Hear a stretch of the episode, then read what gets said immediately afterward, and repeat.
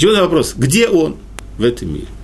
Значит, такой вопрос немножко, он, с одной стороны, звучит смешно, но на самом деле он, когда мы обращаемся к нему, Барух, Ату, Ашеме, Лукейну, Высильну, кому мы должны вверх смотреть, закатывать глаза, или напротив, вниз опускать?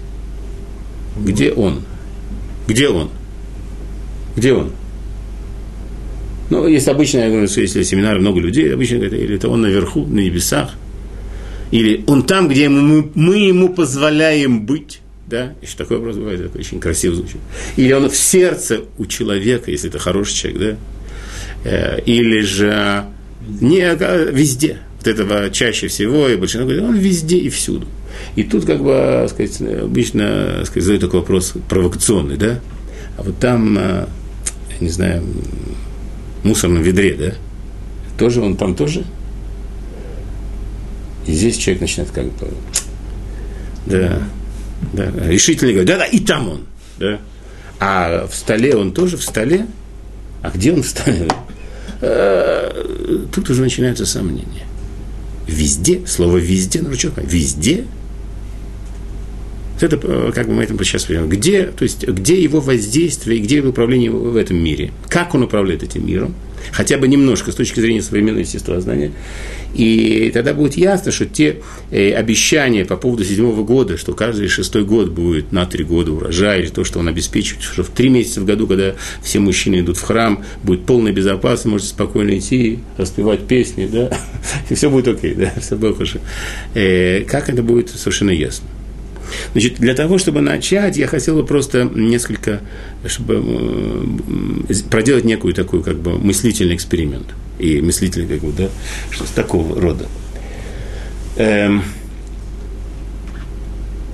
вы знаете, что э, одна из, она может быть устаревшая на сегодняшний день, но она как бы вполне, так сказать, используема в практике, во многих случаях э, ничего другого не нужно. Есть такая модель, модель модель атома Бора, да, планетарная модель. То есть есть некое ядро, на нем на огромном относительном расстоянии, действительно огромном, да, скажем, э, сейчас трудно мне подсказать, там буквально 10 в степенях, сейчас я, нет у меня с собой информации, скажем, маленький, э, если ядро представить себе размером с этот стол, то, скажем, электроны будут вращаться, я думаю, уже ближе к Тель-Авиву где-то. То есть получается, что, что атом, любой атом, он практически пустой.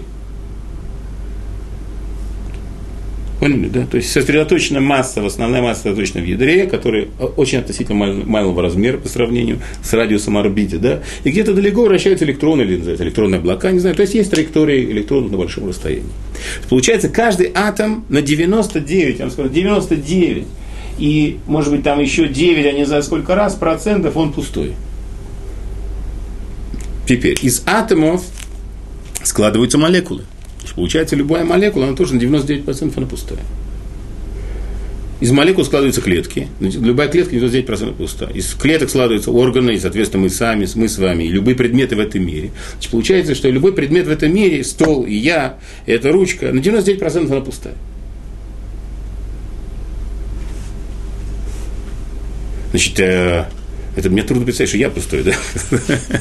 Мне даже трудно представить, что, что еще, еще менее, сказать, менее удивительно, что э, каждый из нас на 80% из воды, да? 70%, в зависимости от комплекции. Скажем, если во мне 70 килограмм, сколько во мне э, литров воды? 70 килограмм. 50, где-то, получается 5 ведер воды во мне. В этом теле 5 ведер воды. В тебе чуть больше. Да, ты идешь, э, как это, идешь, не булькаешь, да? Очень трудно представить, да? Но э, еще большее удиви, удивление, мне кажется, что мы на самом деле 99% все, что мы, нас окружает в этом мире, включая галактики, звезды, черные дыры, белые дыры, планеты, наша Земля, наш огромный земной шар, на котором мы крутимся, вертимся, да, тут, да, все 99% пустоты. Э, дополнительное как бы, к этому доказать, что есть так называемые э, нейтрино, вы знаете, э, лучи, космические лучи, которые проходят насквозь нас, все предметы вокруг, проходят весь земной шар насквозь, магму, и они практически единичные частицы, они меняют направление движения, как будто не замечают вообще. Теперь, с другой стороны, я смотрю на себя в зеркало, вроде бы такой плотненький, да? Так как, почему же я не вижу, где, где эта пустота? О чем мы говорим? Почему это стол пустой? Это совсем не пустой, но, так сказать, нормальный стол. Почему же я не вижу этой пустоты вообще? Почему только мне требуется современная физика, современное естествознание, воображение, моя логика для того, чтобы... Потому что нас... Да? Есть ответы? На самом деле надо очень хорошо понять, что весь мир нами познается через пять органов чувств. Да? Канал сердечный мы сейчас не будем входить, это очень интересная тема. Но пять органов. Какой орган чувств? Есть тактильное ощущение, мишушка, да, называется. Есть зрительное, есть нюх, вкус, э, тактильное ощущение, есть орган слуха. Все. У нас фактически пять каналов восприятия всего мира, который Мало того, нужно понять, что все эти каналы восприятия очень ограничены. То есть мы видим в очень ограниченном диапазоне частот. Скажем, мы видим в диапазоне частот э, то, что называется э, световые волны, да, инфракрасные лучи, да, э, низкие частот мы не видим, которые нагревают, да, в солнечном спектре, например. Ультра, ультрафиолет мы тоже не видим. И все достаточно узкий диапазон, который воспринимается нашим глазом. То же самое уши наши тоже, видите, достаточно узкий диапазон восприятия, да? Кого-то музыкальные уши, так чуть, чуть больше слышит, да? Да, но, в принципе, ограничено. Нюх тоже однозначно, у очень ограниченное восприятие. Собаки, я не знаю, сотни раз, может быть, лучше у них способности, да, почувствовать э, через запах.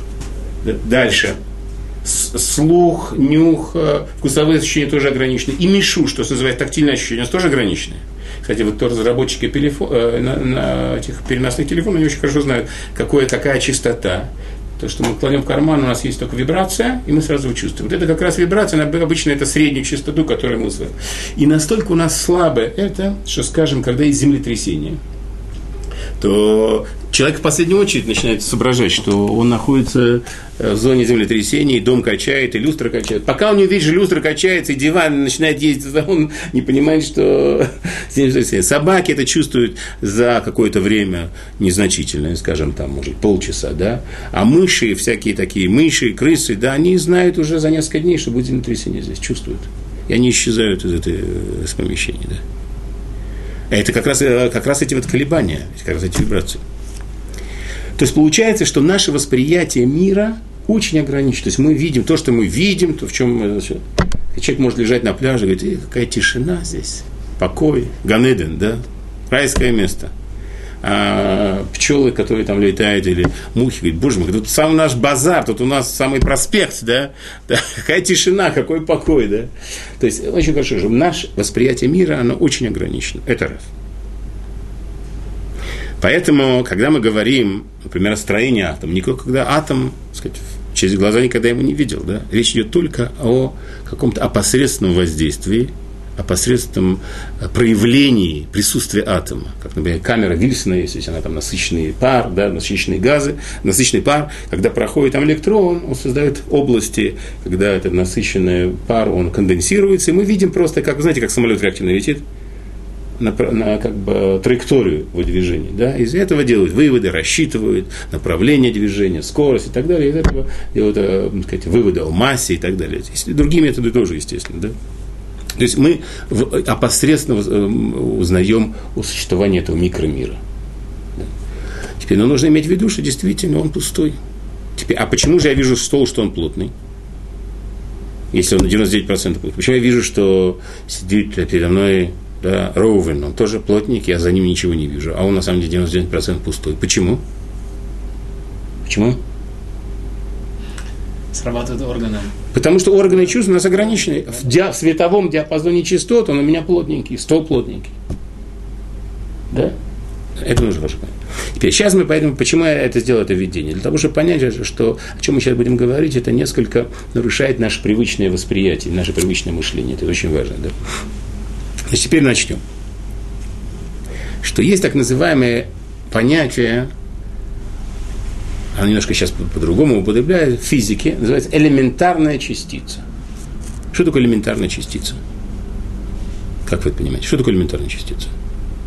Это мельчайший элемент. Мельчайший элемент, то есть уже неделимый.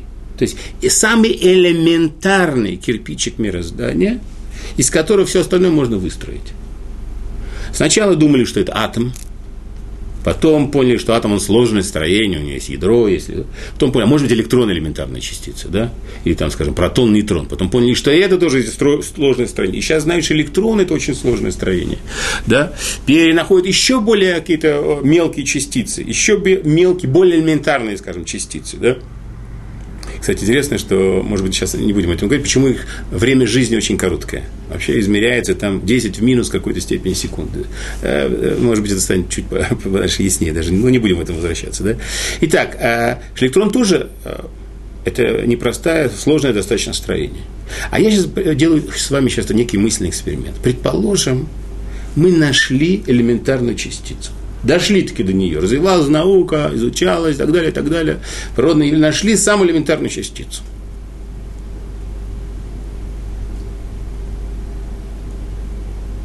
Теперь, я сейчас делаю сначала э, некий такую, бросаю некую фразу. Мы сейчас к ней вернемся. Значит, не... Элементарная частица, когда она взаимодействует с внешним миром. Что с ней происходит? Она взаимодействует с другими элементарными частицами, да, скажем, похожими на нее, или с другими более сложными частицами. Что с ней должно произойти в момент, когда она реагирует, взаимодействует? Нагревается? Она нарастает. Ну, что-то там... Она нарастает, мне кажется. Она разно... не размножается, но там же строится что-то. Угу. Все, возвращаемся к другому примеру. Значит, я, предположим, прихожу в гости к Михоилю, да? Сейчас на каком этаже живешь? На втором. Я прихожу к Носу Михоэль, мы с ним созвонились, я ему говорю, Михоэль, да, я прихожу к тебе, он говорит, да, конечно, я тебя жду, все будет накрыто. Я прихожу, подъезд, вы знаете, закрыт, это самое, как, как в Москве подъезд, да, закрыт. Я стучусь, я не могу стучаться. Я ему говорю, Михоэль, смотрю, немножко открыто там окно. Я говорю, Михоэль, Михоэль, не слышу. В конце концов, после того, как я 10 минут покричал Михоэль, Михоэль, а, Давид, я тебя услышал, да, да, извини, сейчас открывай, ты подходи к подъезду, да. Я подхожу к подъезду, открывает, я захожу. Скажи, 10 минут я кричал, я похудел? Похудел? Похудел. Похудел? Что происходило со мной? Я напрягался, вдыхал воздух, напрягал мышцы, выдавал звуковые волны. Они неслись туда во все стороны, в том числе к открытому окну. Да? В конце концов, заходили в уши Михоэля. В конце концов, он распознал меня, он интерпретировал меня, мой голос. Он вспомнил, что мы созванивались и так далее, и так далее. Да? Он меня интерпретировал, да, потому что я какую-то свою энергию да, выдавал ему, да, и он ее каким-то образом получил. Правильно? 10 минут я выдавал энергию. Если бы я кричал 2 часа, то, наверное, даже весы показали, что уже вес, да. Теперь, когда элементарная частица заявляет о себе, какую часть веса она теряет? Потому что вы знаете, что в элементарных частицах у них энергия, их само, они сами по себе элементарные частицы, да? энергия, она, как, может быть, как, знаете, как переход энергии в массу, да? Масса, энергия, да, это некая энергия, сгусток энергии да, определенную как, структуру. На структуру нельзя сказать, потому что если элементарно, значит нет у нее даже структуры. Да? Как она, как только элементарная частица взаимодействует с внешним миром, она должна что? Сколько она энергии выдает? Всю энергию. Она же элементарная, значит нет возможности выдать часть энергии. Правильно? Логика, правильно?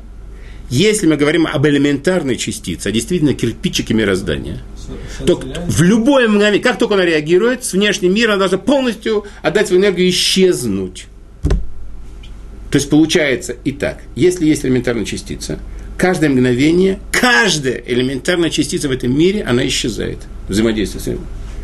А из нее же состоит мир. Значит, получается, каждое мгновение, весь мир должен исчезать. А мы видим, что, пожалуйста, стол стоял и стоит. Да, Рэб Авраам сидит и продолжает сидеть. Как так?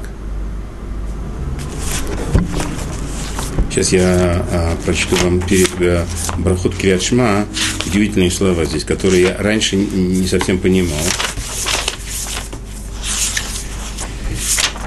Говорится такая вещь, да, скажем, шахрис, да, что говорится о Творце, э, о, говорит про Творца. Бруха Тоша Меликалимирху. Лом Йоцер Ор Горе Хоших Усе Шалом Варе Заколь. А Меир Лаор Замдарим Алейха Барахамим. Уфтуво. Уфтуво это в хорошести своей, да? Мехадеш обновляешь. Бехоль Йом каждый день. Тамид постоянно. Маасе берешит. Что такое Маасе берешит?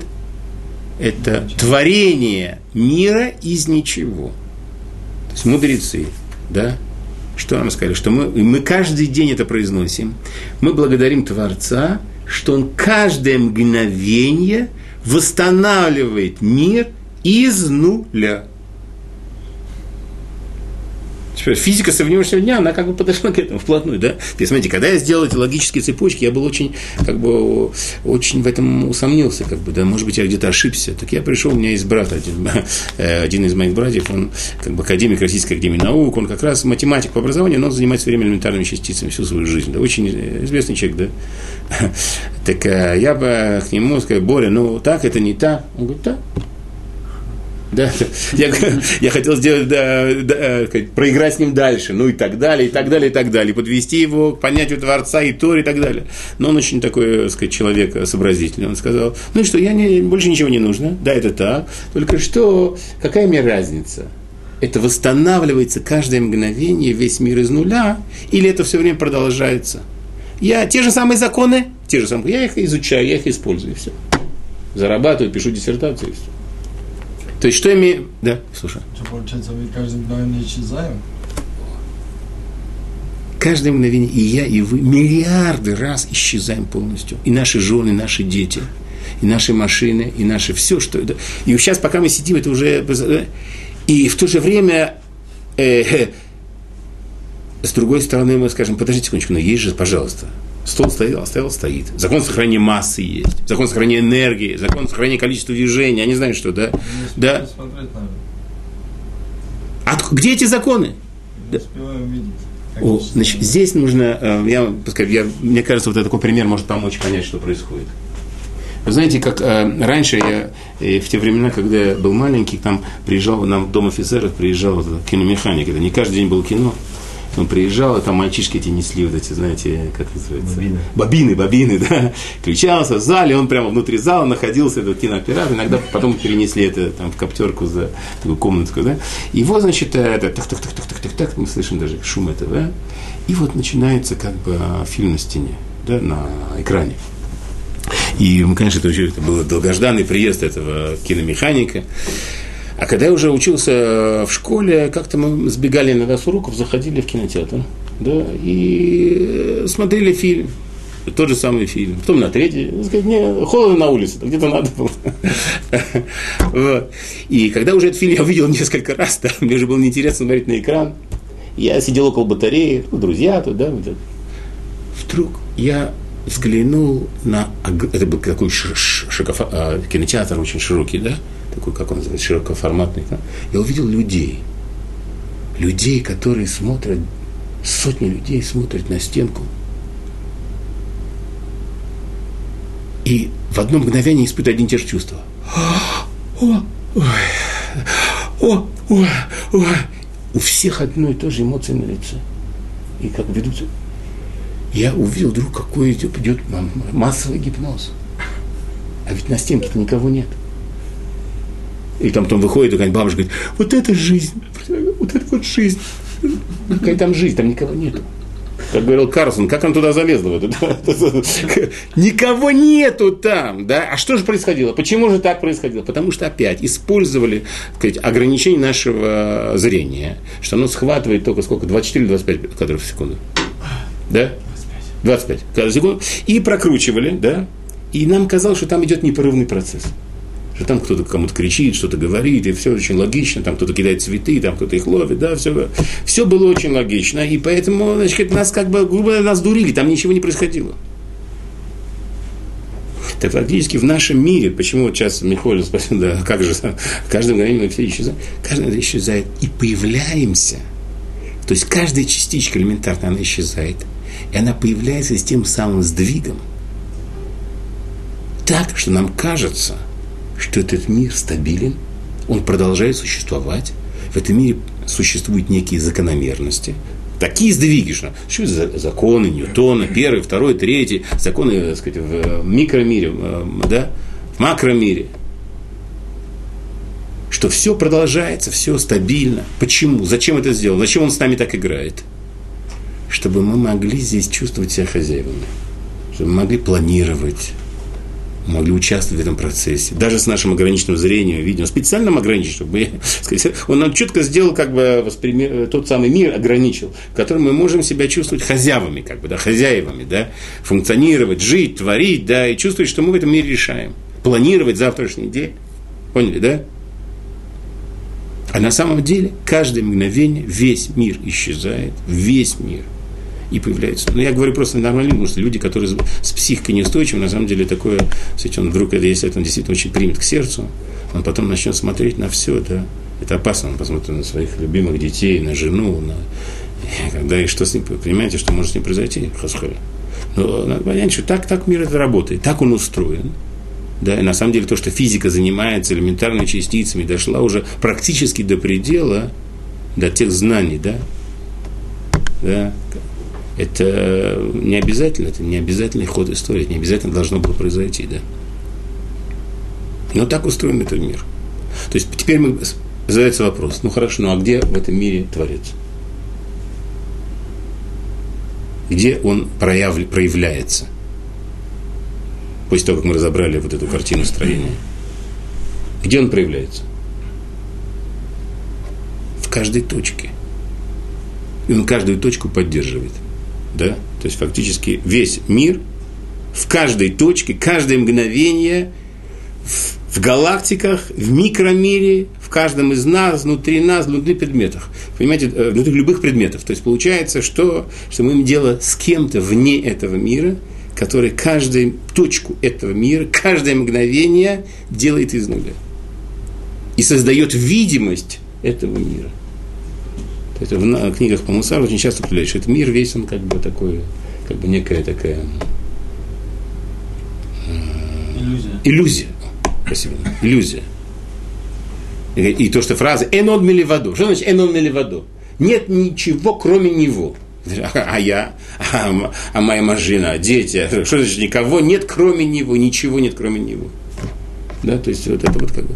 Поэтому как бы евреи, эти знания, смотрите, знания это, эти знания всегда в еврейском народе понимание и знание, я не хочу говорить, что происходило на горе Синай, чтобы это знание стало нутром, да, как бы знание действительно, мы что сегодня говорили, да, для знать, знать это соединение, да, когда эти знания стали естественным для нас, глуби, самой глубиной, и ничего глубже этого, ничего в этом мире понять, это самая уже точка, предел возможности этого мира. То есть евреи поэтому стоят у этой самого предела знаний, которые можно в этом мире достичь и понять. Они стоят у точки входа, они фактически обращаются, имеют дело с тем, кто каждое мгновение, в каждой точке весь мир обновляет изнутри, из, из нуля и при этом поддерживает видимость того, что в этом мире существуют причинно-следственные связи, всякие законы, которые можно опирать, что-то делать, творить. Понятно, да? Поэтому теперь есть какая-то проблема, что тот самый, кто поддерживает этот мир, каждую точку этого мира, что он регулирует природные процессы каждый шестой год – Чудо, что у нас еще есть стабильность какая-то, да? На самом деле, да, что он, э, он скрывает, фактически он скрывает себя за этими законами. То есть вся природа и все природные законы – это способ сокрытия Творца. Он таким образом скрывает себя, чтобы дать нам возможность чувствовать здесь себя Творцами, да? И чтобы у нас была возможность выбора – что на самом деле, если бы хотя бы немножко была проявлена его власть в этом мире, да, у нас ничего не оставалось бы. Не оставалось бы у нас никакой свободы выбора. Да? Только он скрывает себя для того, чтобы мы, у нас была свобода выбора. Свобода выбора – это как раз то самое, что отличает человека от всего животного мира. Ну, это как бы отдельная тема.